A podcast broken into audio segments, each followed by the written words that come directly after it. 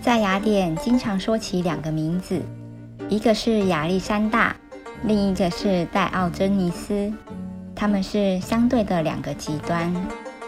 亚历山大是一个皇帝，想创造一个横贯地球的大国，他想拥有整个世界，他是征服者，是追求胜利的人。而戴奥森尼斯恰恰相反，他赤裸着生活，什么也没有。但在当时，他很有名气。有一次，亚历山大大帝来到印度，当然他是为了赢得胜利而来的。路上，他听说河岸边住着一位神秘家戴奥珍尼斯。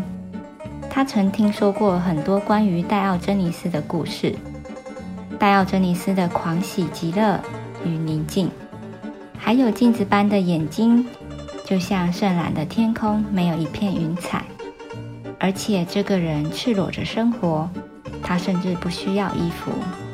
有人说，他就住在河岸边上，我们会经过离他不远的路径。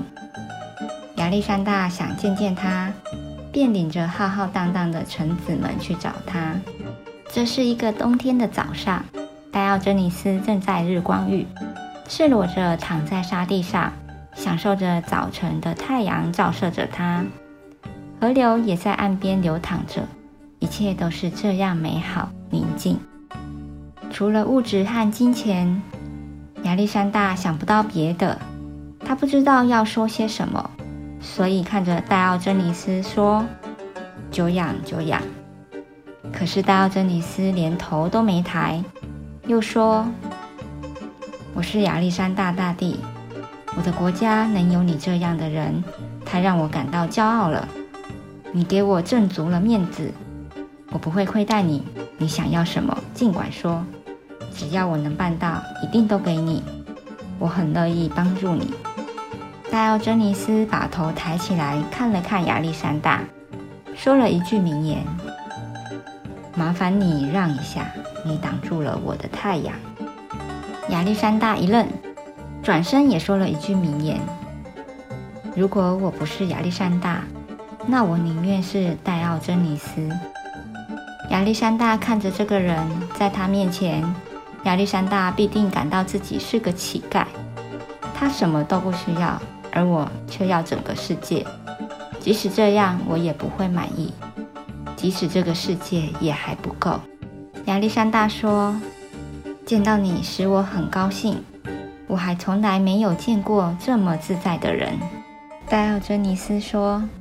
没问题，如果你想像我一样自在，来，在我身边躺下，来个日光浴，忘掉未来，丢掉过去，没有人会阻拦你。亚历山大大笑了，当然是表面上笑笑。他说：“你是对的，但时机还未成熟。我要去印度征服整个世界，会有一天，我也愿意像你这样放松。”戴奥珍尼斯回答道：“那么，那个有一天永远不会来了。你放松还需要别的什么？像我这样的乞丐都能放松，还需要别的什么吗？为什么要这种争斗、这种努力、这些战争、这些征服？征服世界要做什么呢？”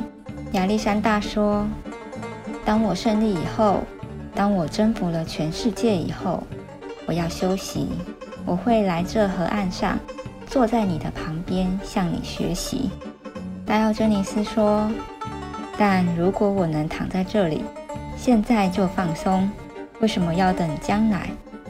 我要告诉你，如果你现在不休息，那么你以后也永远不会休息，一定会有什么东西一直要你去征服。”为什么跑到全世界给你自己和别人制造痛苦？为什么要等到你的生命的尽头才来我这里放松呢？我已经放松了呀。做一个戴奥珍尼斯没有障碍。亚历山大感受到了这个人的美和从容。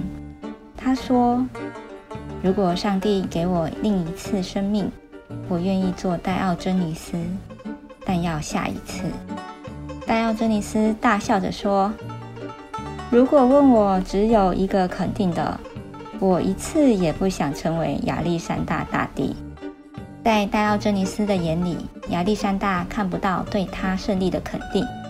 他一定突然间经历了沉默之感，经历了他谁也不是的无用之感。据说戴奥珍尼斯缠绕了亚历山大一生。不管他到哪里，戴奥珍尼斯都像影子一样伴随着他。夜里、梦中，戴奥珍尼斯始终在那儿笑。而有一个美丽的传说告诉人们，他们死于同一天。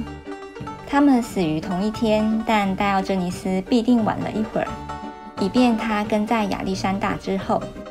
当渡过把两个世界分开来的河流时，亚历山大又遇到了戴奥珍尼斯。亚历山大在前面，因为他死得早几分钟。戴奥珍尼斯等着跟在他之后。亚历山大听见河里有人在他后面的声音，就回头看去，看到戴奥珍尼斯在笑。他非常震惊，因为这一次情况完全不同了。他也像戴奥珍尼斯一样赤裸着。因为我们不能把衣服带到另一个世界。这一次，他不是皇帝了，但戴奥珍尼斯还是同样的。死亡能夺走的一切，他已经抛弃了，所以死亡不能夺去他什么东西。他还是和在河岸上时一模一样。现在他在这条冥河里，就和以前一样。亚历山大为了表示无动于衷。为了给自己勇气和信心，也笑着说：“妙极了！最伟大的皇帝和最伟大的乞丐又一次相逢了。”戴奥珍尼斯回答道：“你说的没错，只是你有点搞错谁是皇帝，谁是乞丐了。这是一次最伟大的皇帝和最伟大的乞丐的聚会，但皇帝在后面，乞丐在前面。”我告诉你，亚历山大，我们第一次见面时也是一样。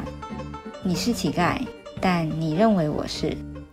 现在看着你自己赢得整个世界，你又得到了什么？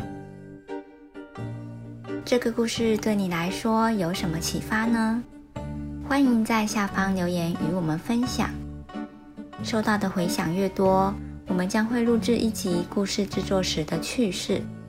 并挑选有趣的留言和大家一起探讨哦，期待你的参与。另外，如果你也有值得省思的故事，想与大家分享，一同成长，我们会斟酌内容，可能以些微改变的方式呈现。若不介意的话，欢迎来信诉说你的故事。那么，我们下个故事再见喽。